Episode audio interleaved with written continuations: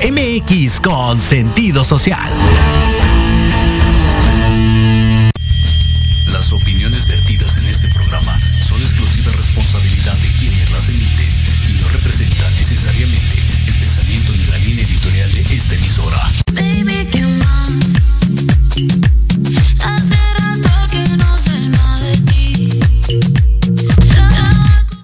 Hola, muy buenas tardes, noches ya a todas y todos. Ahorita todavía está con luz y por eso de pronto uno se confunde si es tarde o si es noche, pero bueno, otra vez un martes más con todas, todos y todos ustedes. Me da muchísimo gusto estar de regreso. Ya ven que yo me les desaparezco de pronto eh, eh, una semana sí, una semana no, pero hoy venimos con temas, no solo con uno, con temas bastante importantes de los cuales vamos a estar hablando.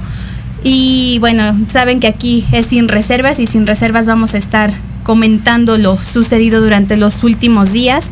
Y para ello me acompaña Roberto Hernández, quien es, quien es un amigo, es un activista muy importante dentro de la Ciudad de México, mueve muchísimos temas y también está bien al pendiente de estos objetivos del desarrollo sostenible, principalmente en materia ambiental. Roberto, corrígeme si me equivoco, pero creo que son tus temas entre muchos otros. No, muchísimas, muchísimas gracias Jimena, muchísimas gracias a los chicos en cabina, eh, a, producción, por este, por este espacio. Y sí, justo esta Agenda de Desarrollo Sostenible, la Agenda 2030, la que suena mucho, la Agenda de Naciones Unidas, pues es una agenda que contempla distintos temas, entre ellos principalmente la agenda climática, ¿no? Todo lo relacionado a medio ambiente y entre ello eh, creo que eh, aterrizándolo un poquito más, pues es temas tan sencillos como el agua, ¿no? Que, veíamos en, Monterrey o en, la Ciudad de México, temas como eh, la desertificación, la salud de los árboles, por ejemplo en la Ciudad de México con la pandemia, o sí, una, una pandemia que se tiene de hongos y de eh, muérdago en la Ciudad de México que amenaza el 50% de los árboles en los próximos 10 años, entre muchísimos otros temas como la pandemia incluso de, eh, COVID-19 que surge justo por este contacto del ser humano con las áreas verdes, con las áreas vírgenes, bosques vírgenes que pues evidentemente encuentran una variedad de, animales y plantas de virus entre ellos que no estamos preparados nosotros y pues es este modelo al final de, consumo y producción que tenemos que, que, ha causado tantos problemas. Y advertencias creo que hemos tenido muchas, ¿no? Ya lo vemos con el exgobernador de, de Monterrey, de Nuevo León, que decía que por ahí del 2010-2020 el agua, si no se cuidaba, iba a escasear en Monterrey. Y bueno, es lo que está sucediendo en este momento. También tenemos esta escasez en Ciudad de México en ciertas áreas pues marginadas por muchos sectores. Eh, tenemos cuestiones eh, políticas que incluso impactan como lo son los megaproyectos del gobierno. Y como tú lo dices, o sea, pareciera que no todo está conectado, pero creo que en realidad el mundo está gritando que necesitamos parar. Y ya lo vimos en el año 2020, eh, cuando todos paramos durante la pandemia, que no salíamos, que realmente la naturaleza volvió a adoptar estas cuestiones que los seres humanos les hemos ido quitando. Entonces creo que es muy importante decir que advertencias hemos tenido y muchas y que los que pensábamos que eran los locos que nos estaban diciendo que el mundo se va a acabar, que vamos a pagar como lo, con lo mismo que le estamos haciendo, realmente está sucediendo, realmente estamos ya padeciendo, hay ciudades en Europa que se están achicharrando prácticamente, pero también tenemos otras ciudades en donde agosto o julio no nevaba y está nevando, entonces estamos teniendo, yo se me hace como hasta de película de estas, ¿sabes? ¿No? el, 2012 creo que se llama una... Eh, que, a mi mamá le encanta. Saludos a mi mamá que nos está viendo. Sí, la temática del mundo se está sí, donde es catastrófico todo. Y si nos lo ponemos a pensar, pues tenemos sargazo ya en aumento en toda la Riviera Maya, pero tenemos mar de fondo en, la, en las costas del Pacífico y lo estamos padeciendo, Roberto. Sí, es, esto es como, como dices, creo, me quedo con este con este punto de, de lo sensacionalista o esta eh, llamada de alarma, ¿no? Que como dices no es, no es nueva.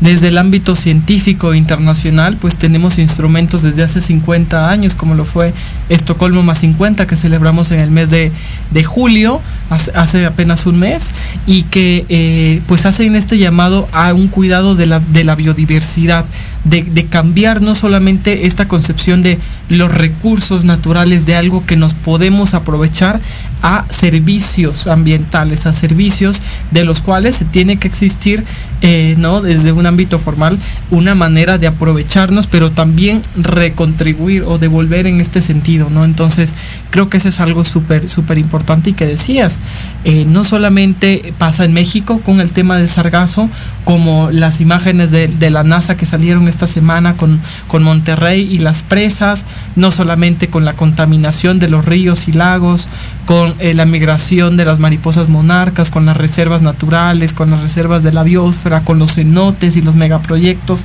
como mencionas, sino en todo el mundo vemos que todo está, está conectado y esto fue una de las enseñanzas del aprendizaje que nos dejó la pandemia eh, global de COVID-19, donde un acontecimiento que aparentemente es un hecho aislado está conectado con todo eh, la cadena de suministro, con la cadena global de consumo y producción, en sí un modelo capitalista de consumo y producción que necesitamos cambiar, que necesita una alteración, un ajuste y que si nosotros no hacemos este ajuste de manera ordenada y sistemática, que, que tenga un cambio integral en la sociedad, pues nos vamos a afrontar a estas situaciones más frecuentemente, como lo mencionamos, una temperatura récord histórica en Reino Unido, en el norte de Europa con más de 40 grados, cosa que nunca había acontecido de en más de 300 años que se lleva midiendo el clima. Entonces, esto es verdaderamente impresionante si no si no vemos estas señales, si no vemos estos puntos, no sé qué estamos esperando. Pues yo creo que estamos esperando nuestra autodestrucción, porque en realidad, y, y, sí, o sea, siempre hablar como de medio ambiente y de esta emergencia climática pareciera que, que somos alarmistas, pero más bien no nos hemos dado cuenta de todo lo que está ocurriendo. Yo recuerdo ir en sexto de primaria más o menos y decían, es que ya se le hizo un hoyo a la capa de ozono. Y, yo volteaba y ya, pues yo no veo nada. bueno, pues ya lo estoy sintiendo. O sea, ya no es que se vea, sino que se siente tantos terremotos, tantos huracanes, tantos tornados, ver que mucha vida marina está tomando las bahías, ver que mucha vida marina está saliendo, incluso pareciera que a defenderse. Y creo que es realidad, o sea, se están... Eh, pues se están tratando de retomar lo que les hemos quitado los seres humanos y creo que ahora sí la madre naturaleza no perdona, eh, sino cobra todo lo que hemos estado haciendo. Pero Roberto, tal pareciera que sí, el problema somos los seres humanos, pero también, y como dice, somos un mundo totalmente globalizado, vivimos en un sistema capitalista y las grandes industrias, al parecer, siguen sin hacer nada. De pronto salen, ¿no? Con que Coca-Cola, el refresco familiar, pero es está quitándonos el agua. Ya lo estamos viendo en, en Nuevo León eh, y de ahí viene mucho, incluso yo recuerdo que dejó de llegar agua Bonafont a, a, a, la Ciudad de México y me decía el señor, es que yo no sé por qué no está llegando. Y yo, yo sí, señor, viene, viene de Nuevo León y nos, la industria está carísima y seguramente en dos semanas van a subir los precios. Y suben los precios. Tal pareciera que, que la única forma en la que tratan de controlar es como subiendo los precios. Al final de cuentas son recursos que necesitamos. Incluso, pues el agua es, un, es el líquido vital del ser humano, aunque de pronto no llegue a tomar mucha, pero sí creo que las grandes industrias no están haciendo nada pese a que les impongan normas en donde deben eh, emitir ciertas, eh, corrígeme si me equivoco con la palabra, pero emisiones de, oxígeno y no se ve ningún resultado, sino al contrario. Incluso creo que gran parte, por ejemplo, de la concentración de contaminación en Ciudad de México viene de zonas industriales, Azcapotzalco, eh, más allá tirándole como hacia allá Tlanepantla, Estado de El México, Estado de esa México. zona industrial de Tlanepantla, Azcapotzalco, e incluso Cuautitlán, se nota. Y es ahí cuando uno se pregunta, bueno, a lo mejor si, si yo tiro basura, sí estoy contaminando, pero si ellos están contaminando, ¿por qué no hay como mayores sanciones? Sí, exactamente. Creo que creo que esta es la gran reflexión, la gran pregunta que nos tenemos que hacer a nosotros mismos. ¿Qué es lo que queremos en nuestras ciudades y qué es lo que queremos eh, de nuestros de nuestros servicios o de los recursos naturales verdaderamente, no? Eh, creo que por tirar unas unas preguntas al aire era si queríamos o no un aeropuerto en la Ciudad de México, si queríamos o no más tráfico, si queríamos o no más líneas de transporte público o más carreteras y puentes, ¿no? Esto es una decisión que eh, nosotros nos tenemos que plantear porque surgen desde las políticas públicas, desde la decisión de los ciudadanos, hasta como tú lo mencionabas, con los refrescos de 3 litros. ¿Verdaderamente necesito un refresco de 3 litros? Eh, ¿De dónde surge esta necesidad? de consumir un refresco de 3 litros y solamente en una familia, ¿no? Y, creo que algo que deja esta, estas situaciones, al menos en México, es que visibiliza muy claro de dónde vienen estos, estos recursos. ¿no? Lo mencionaste tú y es algo crucial y muy importante decir, ok, el ser humano solamente necesita 4 litros de agua al día para poder sobrevivir, pero consumimos hasta 50 litros al día. Y dices, ¿de dónde consumo yo 50 litros? No solamente para el aseo personal, para el baño, dientes, ropa, higiene, sino igualmente en los productos que consumimos de manera directa e indirecta, como lo puede ser la carne, los quesos, los eh, granos, las frutas, las verduras, y que al final de todo esto, gran porcentaje de lo que producimos también se desperdicia. Entonces, no solo desperdiciamos una materia prima como puede ser el recurso, el agua en este punto que se requiere para generar estos productos, sino de manera indirecta estos productos alrededor del mundo un 40 o 30% de productos se desperdicia y esto es algo que también vemos en redes sociales. Yo recuerdo los videos en TikTok de los eh, tiraderos en Estados Unidos, de eh, productos que están perfectamente en un estado muy bueno y terminan en contenedores y la gente rescata estos productos que por cierto es ilegal rescatar estos productos. Entonces eh, buscar entre basura el, el- algo tan sencillo que tenemos en México y que ahora visibilizamos más como lo es el, eh, los pepenadores y el pepenaje el dar un segundo uso a, a- a los recursos, a las cosas, a la ropa, a los trastes, a todo buscarle un segundo uso, este sentido de economía circular, de buscar una segunda vida a los productos de segunda, tercera, cuarta, quinta, y toda la sierra que involucra este modelo de economía circular, de repensar, ¿no?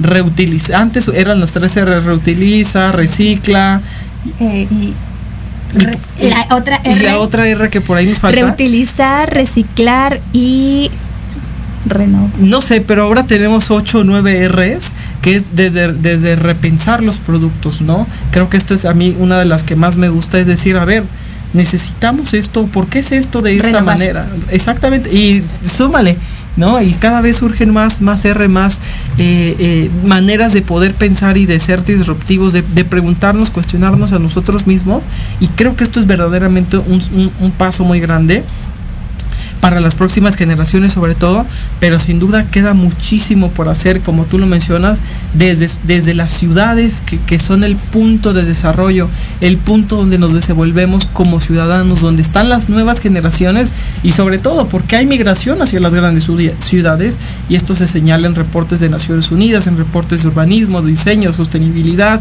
eh, en lo general. ¿Por qué? Porque aquí es donde existe una mayor cobertura por decirlo, ¿no? Cobertura eh, móvil, desde internet, desde eh, recursos de agua, de gas, hay más servicios, más proveedores, más diversidad y esto es atractivo al final de cuentas para el desarrollo de las de las personas, este, más opciones de trabajo, de crecimiento, etcétera, etcétera, no más industria. Entonces, las ciudades son este gran punto de crecimiento y de desarrollo, pero a la vez que concentramos cada vez más, más y más ciudades y más población en estas ciudades, nos damos cuenta que el modelo que hemos seguido de desarrollo de ciudades está mal planeado, donde las ciudades no están hechas para los peatones, donde las ciudades no están hechas para las personas, sino para la industria y para los carros. Y como decías tú, hay que, hay que irnos un poquito más atrás, donde vivíamos a la Ciudad de México en los años 2000, y yo recuerdo mis libros de primaria donde venía la fotito de la Ciudad de México con humo y basura en las calles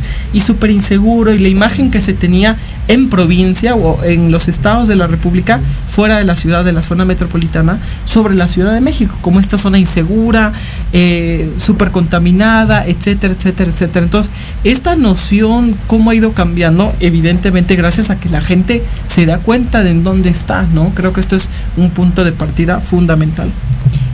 Creo que aquí la palabra o las palabras importantes es periferias y centrificación, porque tal parece que todas las políticas públicas se están moviendo para seguir centrificando a las grandes metrópolis, no únicamente a la Ciudad de México ya tenemos el caso muy presente de, Nuevo León, pero también tenemos el caso bien presente en Jalisco, que pareciera que la gente piensa que Jalisco nada más es Guadalajara y se le da esa importancia, así como en Nuevo León que nada más piensan que es Monterrey o San Pedro, exacto.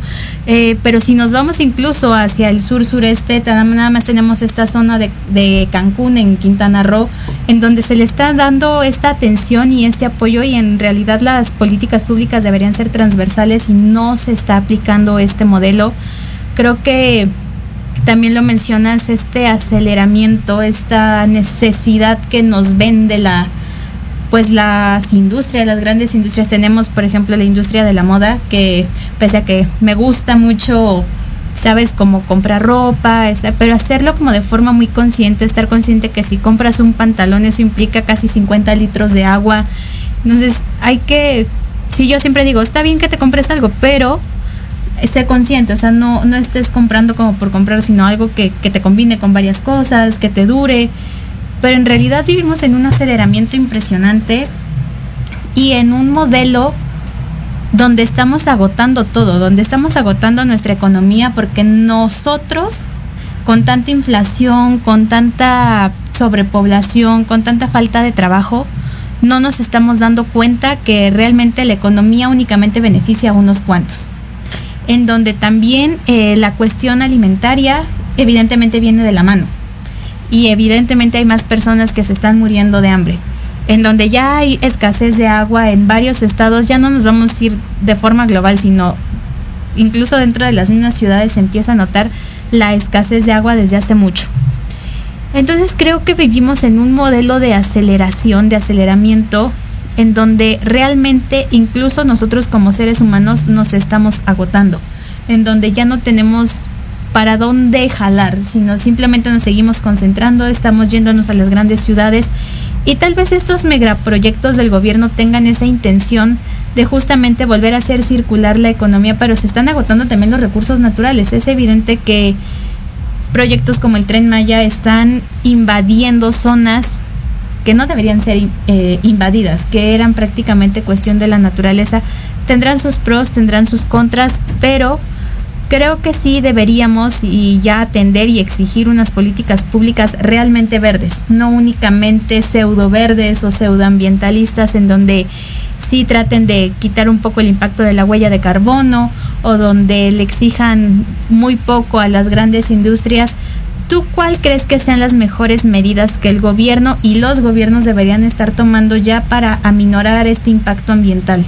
Sí, justo como, como mencionas, este, desde la agenda se contempla como esta brecha de desigualdad en, lo general, ¿no? Nos damos cuenta de la desigualdad que existe eh, a pesar de la crisis a la cual nos enfrentamos de, manera global, existe una brecha de desigualdad y es justo esta vulnerabilidad que se genera dentro de la brecha de desigualdad, es decir, unos tienen más que otros y esto que genera esto eh, en el acceso a los recursos básicos como el agua, como la energía, como el internet, como eh, los alimentos, una dieta balanceada, entre otros aspectos que son fundamentales para el desarrollo humano, creo que esto es un punto fundamental, ¿no? Y el por qué de manera global nos estamos eh, eh, contemplando estos conceptos, ¿no? Que lo mencionabas igualmente y ya lo tengo aquí a la mano, las R's de la economía circular, ¿no? Algo tan, tan sencillo como rechazar, y dirías tú, necesito no esta blusa, necesito no esta falda, decir, no, no lo necesito, lo rechazo, recuperar también igual eh, eh, un concepto tan importante, el reciclar, rediseñar la manera en que están, por ejemplo, para las industrias, los eh, em, empaquetamientos, el packaging, remanufacturar, hacer las cosas diferentes, restaurar, tengo unos jeans rotos, busca una manera. haz una bolsa. Exactamente, hay muchas maneras, ¿no? Restaurar, recuperar, reutilizar y sobre todo reducir. ¿No? Nuestro, nuestro consumo, algo que quizá no necesitamos, o el hecho de tener la regadera abierta o el, lavamanos, creemos que son opciones o hechos aislados, pero cuando 4 billones de personas, 6 billones de personas lo usan o lo hacen de esta manera, pues vemos que tiene una huella, como lo mencionas, no solo una huella de carbono, que esto era lo que hablábamos anteriormente, sino actualmente eh, nos permitimos hablar de una huella hídrica de una huella energética, cuánta energía consumo, cuánta agua consumo, cuál, es mi, eh, mi, huella de carbono, cuál es mi contribución negativa o positiva a el ambiente y cómo puedo resarcirlo, ¿no? El hecho de poder medirlo, de poder contemplar cuánto es lo que yo consumo, puedo tener o generar una acción concreta y llevar un seguimiento de puedo mejorarlo o no puedo mejorarlo. Pero si no lo contemplamos, si no lo vemos de esta manera, pues es, es, es algo que estamos ignorando y que simplemente no podemos avanzar. Y dando contestación a tu pregunta de qué, o qué podemos hacer desde las industrias, cuáles son las mejores prácticas, pues yo creo que es el cumplimiento en, en lo general, ¿no? Igualmente lo mencionamos, existen leyes de manejo de la ley general de, eh, de manejo integral de residuos, la ley eh, en lo general de economía circular, de huertos urbanos, etcétera, etcétera, etcétera, que, que marcan y que permean a todas las industrias eh, en lo general para tener mejores prácticas, pero si no lo cumplimos y si directamente desde el gobierno no se cumplen como lo veíamos para la construcción de estos megaproyectos, si nos pasamos la ley por lo alto y si decimos nada más en discurso que nadie por encima de la ley y somos los primeros en vulnerarlo, pues creo que esto es, marca una línea eh, directa e indirecta para cómo se, se, manejan las demás personas, ¿no? Entonces, creo que esto es algo muy sensible, no creo que se trate de una guía ética únicamente de yo porque lo hago bien, ya todos lo van a hacer bien, sino es denunciarlo, de ser ¿no? Otro concepto tan importante como una democracia, una eh, participación activa, democrática activa, donde las personas, los ciudadanos ya únicamente no votamos por personas, sino que tenemos esta incidencia, preguntamos, consultamos, participamos en proyectos eh, y consultas locales y vemos cómo se puede mejorar directamente desde nuestra comunidad, ¿no? Creo que esto es algo súper importante esta participación desde comunidades, desde lo micro a lo macro y de lo macro a lo micro, tiene una incidencia muy muy buena y eh, verdaderamente el cambio climático, la emergencia climática, las acciones que podamos hacer, yo creo que todo, que todo suma, que aún estamos a tiempo. Como, como dato, justo esta semana pasamos de, de siete años que teníamos para en el reloj de emergencia climática, pasamos a seis años. Entonces esto es algo que, que visibiliza eh, el tiempo que tenemos, ¿no? Esta, esta medición y este seguimiento del cual hablábamos y que es importante conocer. Y hablarlo, porque creo que eh, no hay persona que no sea consciente de este cambio climático, de esta emergencia climática por la cual estamos atravesando. Sin embargo, si no lo hablamos, es un tema que únicamente de pronto suena, de pronto suena si Eugenio Derbez sube algún video o si Bárbara del Regil sale con su botella de agua. Entonces, las políticas verdes no son para influencers, que qué bueno que sí toquen el tema porque yo siempre digo, o sea, aunque sea que a una persona lo, lo, toquen, bueno, ya, ya es ganancia porque por el motivo que haya sido, pero se está tocando, se está hablando e incomoda, ¿no? De pronto, o sea, hablar justamente de, de, este, de este activismo de ambientalistas que puede que a nuestro presidente le, le incomode hablar de, del impacto ambiental, es porque cuando algo incomoda, algo realmente está sucediendo y no se está atendiendo. Roberto, vámonos a dos minutos de pausa y regresamos. ¿O no?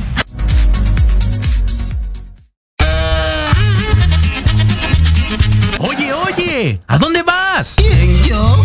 Vamos a un corte rapidísimo y regresamos. Se va a poner interesante. Quédate en casa y escucha la programación de Proyecto Radio MX con sentido social. ¡Uh, la, la chulada!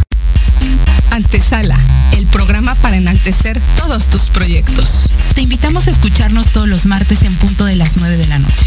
Conducido por Ariadna Vázquez y Jimena Riverol. Solo por Proyecto Radio MX. Con sentido social.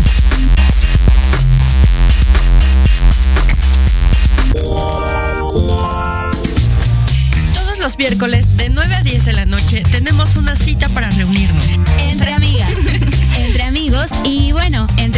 los que se sumen.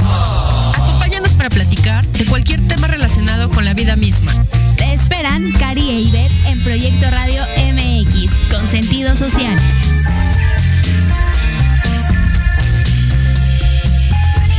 ¿Te gustaría contactar a un ser querido que ya falleció? ¿Quieres escuchar y compartir historias paranormales? Tejeda y te invito a que me escuches todos los viernes a las 9 de la noche en Voces de Luna, solo por Proyecto Radio MX con sentido social.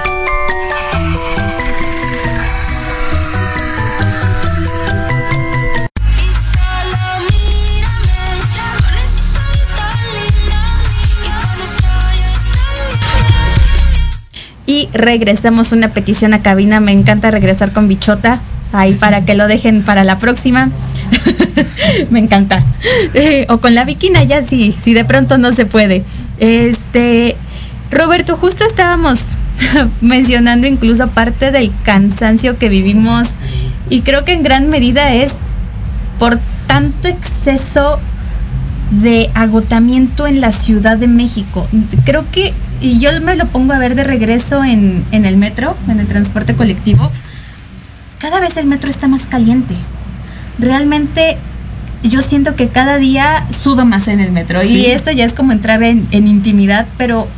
Y no solamente soy yo, o sea, yo veo a las demás personas y sí digo, bueno, es que en realidad no estamos también siendo tan productivos de por sí, no tenemos esta brecha laboral impresionante en donde ganamos poco, eso desmotiva, pero también tenemos esta cuestión ambiental que impacta demasiado. Y ya lo dijiste tú hace rato, tenemos árboles y tenemos plantas que se están muriendo en la Ciudad de México. Ya, ten- ya tuvimos la palma, ¿no? Que, que se murió. y que tenemos el agüehuete, Sí. que está muerto. Realmente todo Fue la- la, gran cereza del Sí, pastel. que se trató el piso, se trató de, de dejarlo lo mejor posible, pero si no tenemos una, una ciudad en condiciones óptimas para que se desarrolle eh, justamente estas áreas verdes, vemos que cada vez crecen más monstruos de edificios, vemos que cada vez hay más escuelas, que qué bueno que haya educación, pero se van apropiando de estos espacios donde a lo mejor se podrían recuperar para hacer espacios verdes, en donde podemos recuperar para hacer parques. Tú te acercas, por ejemplo, a la zona de Chapultepec y te empiezas a sentir hasta fresco porque tenemos el único gran pulmón dentro de la Ciudad de México que sigue respirando por nosotros y para nosotros. Pero realmente creo que en Ciudad de México estamos viviendo también una emergencia climática en donde, donde le rasques estamos encontrando situaciones bastante complejas. Tenemos recortes de agua en varias alcaldías, no únicamente es en una zona. Tenemos parques que hace cinco años estaban vivos y ahora caminamos sobre Álvaro Obregón y ya se están muriendo los árboles. Volteas a ver y justo ves cómo van cayendo esta plaga que tienen. Entonces, creo que la Ciudad de México es el gran reflejo de muchas cuestiones del, del país. Entonces, no sé qué opinas tú al respecto. Sí, justo eh, esta, esta gran ciudad tan, tan bella, tan controversial que al Tan final... innovadora y de derechos. Tan innovadora y de derechos vemos, ¿no? Eh, que, que al final está constituida por distintas alcaldías, ¿no? Creo que esto es algo que hay que, hay que visibilizar, que a pesar que estamos bajo, bajo un régimen o que existe una, una jefatura que tiene un, un manejo, al final estas están subdivididas y esto debería de permear una mejor administración de los recursos, como mencionas, de los parques, ¿no? Algo, algo tan simple y tan sencillo que son, y que decías tú, que cuál es la función de estos parques como un área recreativa, como un área verde, como un pulmón de la ciudad que nos permite a los ciudadanos, a los habitantes de esa ciudad, buscar una- un espacio donde podamos dispersarnos, hacer actividades recreativas, deporte, entre otras actividades y que al final nos ayudan a salir de la rutina de este estrés, que esto está para, para otro tema, este estrés generado por las malas condiciones laborales, por la brecha de desigualdad, por eh, eh, este estrés climático también o la, ansiedad climática y que ahora vemos en la Ciudad de México regresando actividades de, de manera presencial después de la pandemia y como dices, muchas, muchas actividades pero estos, estos parques que eh, si bien se han inaugurado parques recientemente en la ciudad, son parques sin árboles, porque los árboles recordemos que tardan eh, de 20 a 40, 60 años en poder madurar y en poder llegar a su punto de sombra, a su punto máximo, donde pueden dar un servicio ambiental verdaderamente. Entonces, por ejemplo, este ahuehuete no creció en cinco días, ¿no? Y como ¿Y en cuántos días se murió? Y en cuántos días se murió y que ahora apenas están con un tratamiento especial. Y eso solamente para un árbol. Imagínate para una ciudad con 260 mil árboles, si diéramos ese trato, la historia sería otra pero el 50% de nuestros árboles en la Ciudad de México está en peligro por una por distintos tipos de plagas como hongos, bacterias, eh, eh, eh, animalitos, bichitos que al final pues conviven igualmente en esta ciudad y que generan distintos problemas, como puede ser también el muérdago, ¿no? Que, que es una de las plagas más grandes y más complejas de combatir en la Ciudad de México y es la que mayormente amenaza a nuestros, a nuestros árboles. Y esto es súper importante mencionarlo porque lo decíamos con el ahuehuete en la glorieta de La Palma, que, eh, o la glorieta del ahuehuete, donde vemos que, fue la, cereza del pastel y es una presa que se está eh, a punto de explotar y que tratamos de tapar con un chicle, con un con, algo muy sencillo de, ah, ok, ya aquí no pasó nada, ¿no? Y verdaderamente eh, esta acción tiene que ser una acción colectiva, una acción transversal, una acción compleja, donde vemos que puede pasar algo, una, bacteria, un virus en la Álvaro Obregón, pero también pasa en la Cuauhtémoc, pero también pasa en Coyoacán. Entonces, esta colaboración directamente entre las alcaldías, el que se pueda generar un plan y sobre todo una declaración de emergencia climática que contemple a las autoridades, un presupuesto y un plan de acción a corto, mediano y largo plazo, es solamente, no es la respuesta. Imagínate si tuviéramos la respuesta, pero no es la respuesta, pero es el instrumento que nos permite generar una eh, estrategia ¿no? Para estos, para estos temas y que al final de cuentas si no podemos declararlo, si no podemos trabajar en conjunto, lamentablemente vamos a seguir perdiendo árboles en la ciudad como lo venimos haciendo, que es al final quienes ganan son las personas que, aprovechan estos espacios para poner eh, stands, para poner puestos donde antes había un árbol, ¿no? Que nos da un servicio ambiental muchísimo más amplio como sombra, como Em, eh, captación de, agua, como captación de carbono, entre otros otros recursos, incluso un hábitat para las especies que habitan en la Ciudad de México, como ardillas, como aves, ya casi no se ven ardillas. Exactamente, si, no vas a Chapultepec, a parque, parque, había muchísimas ardillas y ya no hay. y, entre estas ardillas, la ardilla roja que es eh, autóctona de la Ciudad de México es una especie que está en peligro de extinción y que fue reemplazada por la ardilla gris o la ardilla café, que no es de la Ciudad de México, pero que se ha adaptado muchísimo, muchísimo mejor como especie invasora. Entonces, estos aspectos que de repente no vemos y que ya cuando al final nos preguntamos, uy, aquí había un árbol, aquí había, ¿no? Como dice esta frase, ya que el último árbol caiga, ya que nos vamos a preguntar qué podríamos o qué se pudo haber hecho. Creo que aún estamos a tiempo, como lo mencionábamos, para poder tomar, uno, una declaración de emergencia, dos, para comprometernos como ciudadanos, como individuos, como padres de familia, como colectivos, como organizaciones, como gobierno, donde nos toque, y tres, poder repensar, como veíamos con la economía circular, que es una ley que ya tenemos a nivel federal, poder contemplar estos, este, eh, este modelo de economía circular y poder cambiar nuestra manera de consumo desde, desde casa, creo que tenemos un gran impacto y cómo nos educamos y cómo nos desenvolvemos en esta ciudad que vemos que es todo menos eh, sencilla, es algo muy complejo. Y todo menos innovadora y de derechos. Eh, ya lo hemos visto en muchísimas ocasiones. Me encanta cómo cierras este tema. Creo que cada quien desde los espacios en los que se encuentra, así como muchas otras cuestiones que ya se han hablado aquí, que hemos hablado en muchos otros programas, que hemos hablado también en las calles, cada quien desde su individualidad puede crear de forma colectiva eh, mejoras para la ciudad, mejoras para la misma sociedad, para la comunidad. Y sí, a lo mejor una acción individual puede que no se vea en el momento, pero sí va a crear un gran impacto a futuro y hay que pensar qué o cuál es el futuro y el presente que le estamos dejando a nuestras generaciones y a las futuras generaciones. Una ciudad donde no hay agua, una ciudad donde los árboles únicamente existen en los libros de historia o una verdadera ciudad innovadora y de derecho. Como tú dices, hay que declarar una emergencia si no la declara el gobierno, si nosotros mismos como personas, como colectivos, como sociedad, tener presente. Y hablando sobre emergencias y sobre derechos e innovaciones, también hay una emergencia en la Ciudad de México que no se ha visibilizado tanto, que también desde hace casi tres años hemos exigido espacios diversos y seguros para la comunidad LGBT, pero no únicamente para la comunidad LGBT, porque al final toda la comunidad es diversa, todas las comunidades conviven y convivimos entre nosotros, pero sí, se exigieron espacios diversos y seguros, se emiten comunicados de los centros nocturnos dentro de la alcaldía Cuauhtémoc, Hace dos años separa, yo recuerdo que estaba apoyando a varios amigos activistas, eh, entre ellos Paris y Ale Alcántara, que les mando un saludo. Llega la pandemia y se paró, se paró esta cuestión, sí siempre se buscó como que visibilizar todo este tipo de acciones violentas en contra de la comunidad LGBT. Tuvimos un compañero que fue asesinado y hace semana y media, dos semanas, hubo otro caso en donde violentaron a varios compañeros de la comunidad LGBT. Uno está o estaba muy grave eh, y sin embargo la única acción que recurren las, las autoridades es clausurar. Creo que esto es únicamente tapar el sol con el dedo porque realmente acciones en contra de estos centros nocturnos, en especial de Rico, que siempre se ha visto como todo menos comunidad LGBT y todo menos como un espacio seguro.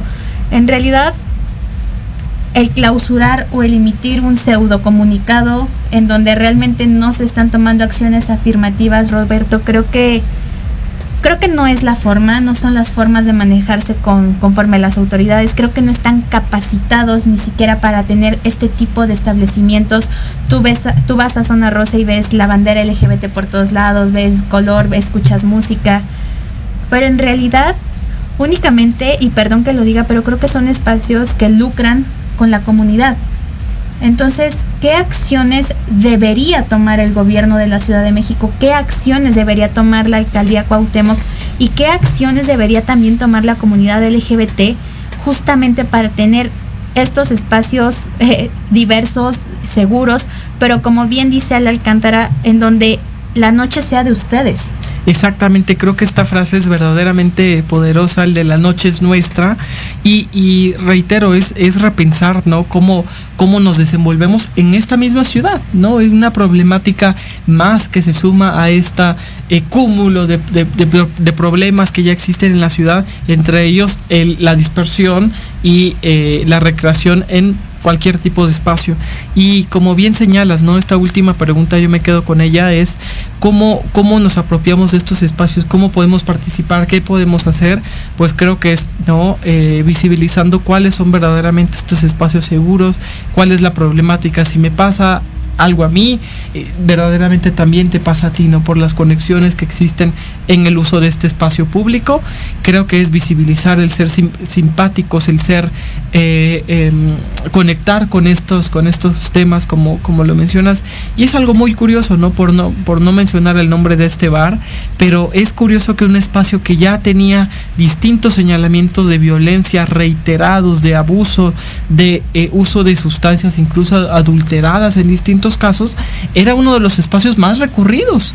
Entonces, el repensar por qué es este espacio tan recurrido, qué tiene, qué lo hace diferente o por qué tiene esta incidencia y al final cuál fue el error o de dónde surge, creo que es un punto de partida no solamente para este antro, sino en general para todos los espacios de la comunidad y de la y, que también no son de la comunidad, pero que son parte de, eh, de la noche, ¿no? Como, como lo mencionan. Y creo que esto es, esto es fundamental, ¿no? El, el, el denunciarlo, exhibirlo, el visibilizarlo es el primer punto siempre en todo momento y a partir de ahí pues trabajar directamente con, con el gobierno. Si tiene y como lo mencionamos si existe una sanción, si, si, existe un incumplimiento, pues denunciarlo y que se llegue a los espacios y a las medidas que se tienen que tomar, ¿no? Si existe una violación a una norma, pues que se cumpla cuál es el, el, la sanción que se tiene por esta violación. No solamente multas o no solamente una simulación. eso no, realmente creo que no hay una justicia social, sino únicamente es una justicia económica que al final de cuentas no beneficia a ustedes, o sea, no beneficia a la comunidad LGBT, únicamente beneficia tal vez para reparación del daño, pero no es realmente una justicia restaurativa. Exactamente, estos, estos espacios, el hecho de que ya hoy te golpean, hoy te hicieron, hoy te robaron y ya mañana no, saco un comunicado y ya me disculpo, no es la respuesta, verdaderamente dirías, eh, como, como mencionas, es tapar el sol con, con un dedo, yo creo que con las dos manos, porque existe una complicidad igualmente pero, pero es, es, algo que se tiene que tomar y como mencionas, creo que desde el activismo, desde la sociedad es algo que se está retomando y como, como veíamos, no solamente es una participación activa del gobierno, sino de la ciudadanía para la construcción de estos espacios que es de manera permanente, ¿no? Si algo, reitero, nos dejó la pandemia, si algo aprendimos no solamente de la pandemia, del modelo educativo, de la democracia, es que las conquistas no son para siempre, que las conquistas y estos espacios que se ganan tanto en salud, en educación, en materia de reducción de la brecha de desigualdad, de reducción de la pobreza, de la de marginación, no es para siempre, ¿no? La pandemia, y, es algo que también pasó en los bares, ¿no? De espacios que se tenían conquistados y seguros, se perdieron por completo, antros que cerraron, que no tuvieron una participación, que no tienen un protocolo de respuesta y que al final ya no están. O personas que no tenían un eh, protocolo de actuación para emergencia desde los trabajos, desde el gobierno y que al final de cuentas perdieron muchos negocios y perdieron todo su patrimonio. Entonces, cómo actuar ante estas crisis, ante estos problemas que son parte de la emergencia climática, que están contemplados dentro de la Agenda 2030 y que al final de cuentas es, es prepararnos ante estos, ante estos eh, problemas y veíamos un, nuevo, un nuevo problema, como lo puede ser la viruela del mono, decir, ok, ya hay un nuevo problema que afecta igual a los más vulnerables, a la comunidad LGBT, a las personas que viven con VIH. ¿Cómo se puede incorporar? ¿Qué se puede hacer para que eh, cuando llegue este problema y se impacte más, pues se pueda reducir lo más posible el impacto, ¿no? Y esto es con protocolos de actuación, atendiendo a las personas más vulnerables primero y a partir de ahí, pues reducir este, este impacto y mejorar la calidad de vida que pues se reconoce en nuestra constitución. Entonces, verdaderamente es un problema muy complejo, pero al final si en algo podemos acordar es que nos corresponde a todos, todos y todes.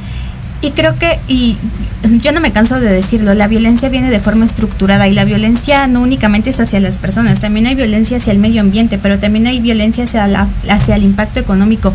Tenemos muchas compañeras que también sufren de esta violencia económica y casi no se habla. Entonces es justamente irnos reapropiando de los espacios que ya nos habíamos apropiado, pero que por diversos motivos se van perdiendo también y hay que recordar que no toda conquista se tiene ganada hay que ir trabajando con ella de la mano del gobierno, de la mano de la sociedad civil, de las ciudadanas, de los ciudadanos, de los ciudadanes y participar activamente. Hay que democratizar cada espacio de nuestra vida diaria en el trabajo, en el transporte, en la familia, porque en realidad eh, si no se toman estas acciones afirmativas, y si no cambiamos este chip de que únicamente justicia significa cárcel o sanciones, no estamos entendiendo realmente el asunto. Yo me pongo a pensar, bueno, clausuran este bar. ¿Y qué pasa con los empleados del bar que no tuvieron realmente nada que ver como en este enfrentamiento entre guardias de seguridad que ya a mí me ha llegado a pasar que, que pasaba por, por esa zona a esa hora y me sentía todo menos segura.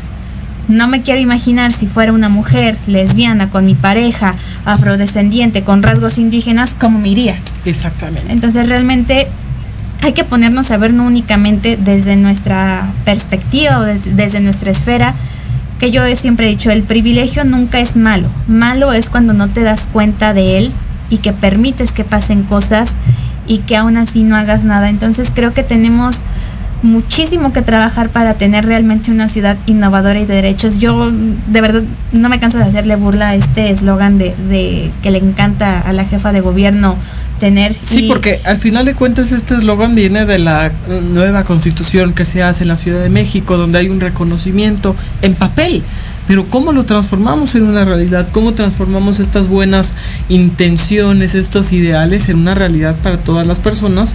Cuando tenemos, eso sí, una ciudad mega diversa, una ciudad plural y una ciudad donde conviven miles, millones de personas diariamente, todos tan diferentes, con un pensamiento tan plural y que al final pues están unidos por los exactamente por el espacio público. Si algo nos une como sociedad, como comunidad, como personas, es el espacio público. Entonces, es esta transformación del espacio público que veíamos, la transformación de las ciudades que verdaderamente sean de las personas, lo que nos hace apropiarnos de estos espacios, tener un esparcimiento ideal y poder tener y mejorar la calidad de vida de cada una de las personas. Sí, también me eh, recuerdo mucho, ¿no? En junio tuvimos a Charlie eh, López aquí en, en cabina y le decía, y también saludos a Charlie, que, que lo queremos mucho, que le queremos mucho, que decía que en realidad el mes de la diversidad no únicamente es para la comunidad LGBT, sí se visibiliza, pero vivimos en una sociedad muy diversa.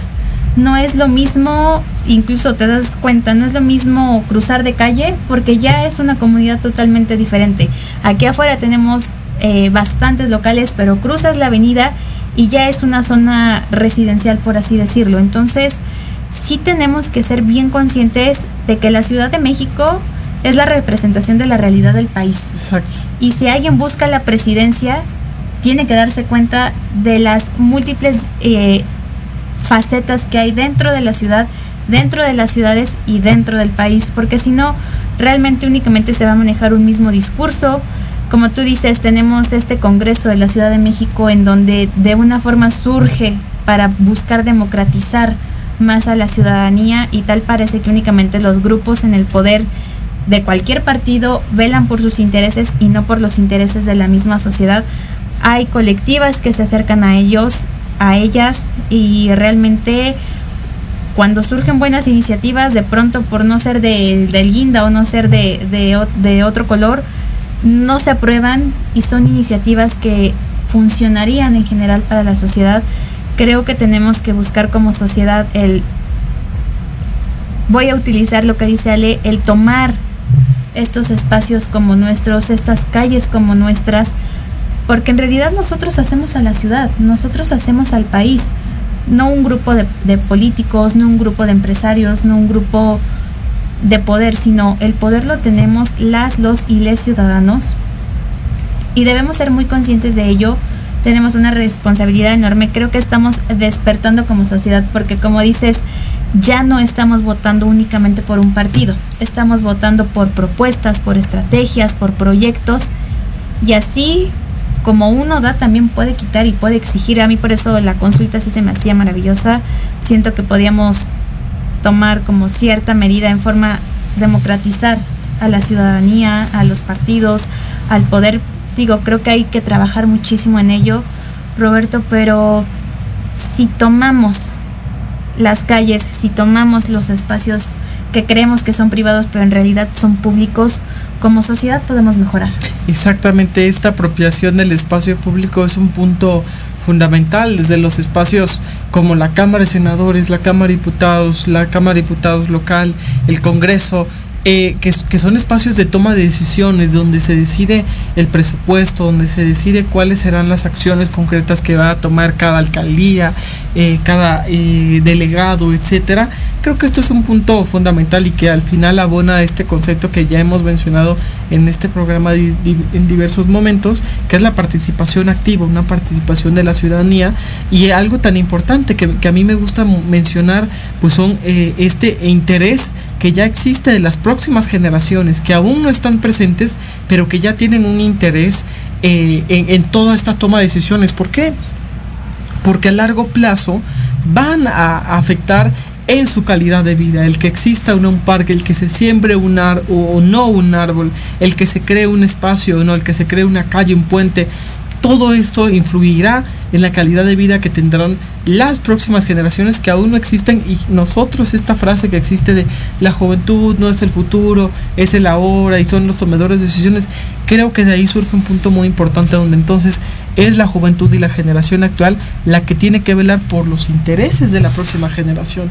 Creo que esto es algo que se tiene que poner sobre la mesa, que se tiene que contemplar y desde la emergencia climática, desde el ámbito ambiental, es algo fundamental, ¿no? Los lineamientos están marcados, las metas, los objetivos son claros, falta difundirlos, falta que estos lleguen a las personas, a los tomadores de decisiones y por eso reiteramos, si no llegan, nosotros apropiarnos de estos espacios y, y hacer esta transición hacia un modelo sostenible, no una transición energética únicamente, una, una transición eh, en, en, distintos aspectos, como veíamos, de economía circular, sino en todos los aspectos de sostenibilidad hacia un mejor uso y manejo de todos los recursos. Y es democratizar el conocimiento. Si tú sabes cómo reutilizar, porque muchas veces se, se escucha ¿no? en las noticias de pronto las ODS y dices, ¿Qué es eso? ¿Con qué se come? ¿De dónde pues viene? Chido, ¿no? Y la ONU, que las ODS, pues sí, pues sí ¿no? Algo, de allá, de Estados Unidos, y, de Nueva y York. no te das cuenta en realidad que tú lo estás viviendo. O sea, que de pronto tú te pones a... Pues sí, que dices, ay, bueno, voy a plantar una... Me acuerdo que inicié, hubo una huelga en la UAM, ya se nos va a acabar el tiempo, lo voy a contar rápido. Puse un, un hueso de aguacate en un vasito con agua que vi en un video y tengo ahora un aguacate de casi dos metros que no da aguacates, pero ya tengo un árbol que no cuido, o sea, la vida existe, o sea, y resiste a esta ciudad si de verdad ponemos un granito hay un, una frase en, en, la iglesia que es un granito de mostaza. Sí. Si todos ponemos si un granito, un sí, granito. y creas montañas. Sí. En realidad, si cada quien aporta un poco, se hace mucho. Y creo que esto nos lo podemos quedar hoy. Si cada quien aporta, si cada quien mueve, si cada quien se moviliza desde su individualidad, va a crear colectividad. Y si tú tienes la información sobre cómo mejorar algo, compártela. No seas envidioso, envidioso o egoísta y te quedes con esa información.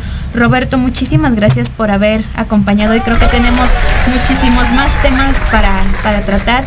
Y de verdad, gracias amigo por, por haber estado aquí el día de hoy. No, al contrario, muchísimas gracias por este espacio, por la participación, por la difusión de estos temas, como mencionamos, tan importantes y al final de cuentas me gustaría cerrar con esto, ¿no? El generar estas preguntas incómodas, el incomodarnos y el salir de nuestra zona de confort es el punto de partida, el cambiar mis hábitos, mi consumo, pues tengo que alterarlo y tengo que salir de esta zona de confort, es un punto de partida. Entonces ya sabemos que queda tarea y por dónde iniciar. Y no dejar que grandes empresas, grandes industrias se apropien de causas que no son de ellos. Ya tenemos, por ejemplo, el ejemplo de Saba, que se quiere apropiar de esta menstruación digna que nos ha costado muchísimo trabajo a las mujeres llevar a la agenda eh, pública, que de verdad han sido trabajos titánicos como para que todavía se pongan a condicionar el tener el acceso a colectivas a estos productos de higiene básica de las mujeres. Son estos espacios en donde podemos decirles, sabes que no te necesitamos a ti Coca-Cola, no te necesitamos a ti grande industria de Saba, que realmente es un monopolio dentro de, de la menstruación de las mujeres y Sí, de al- las al- personas Al final yo creo que las, las industrias y las empresas, ¿no? Hay, hay que tomarlas igual como, como aliados, ¿no? Sí marcar estos puntos, pero aprovechar estas infraestructuras que, que se tienen. Y justo buscar esta flexibilidad también de ambas partes. Saben que aquí siempre traemos temas que puede que resulten ser incómodos a la hora de hablar, pero que tienen que ser tratados y hablarlos sin reservas porque únicamente así en estos espacios se puede generar conciencia, aunque sea una persona que se toque a una persona que, que cambie su forma de ver las cosas. Creo que ya es ganancia. Nos vemos el siguiente martes. Vamos a estar hablando un poco más sobre ambientalismo y vamos a, tocar temas como el tren Maya, que también resulta ser incómodo. Entonces nos vemos la siguiente semana en Sin Reservas y síganos viendo, síganos en redes sociales. Cuídense mucho, recuerden que ahora tenemos la viruela del mono que tal vez no es tan nuevo, pero sí está presente en nuestro país. Sigue habiendo COVID, cuídense, recuerden que venimos saliendo también de esta enfermedad. Así que pues a cuidarnos mucho, a disfrutar la semana, que ya pensábamos que era miércoles, pero es martes. Entonces nos vemos el siguiente martes. Hasta la próxima.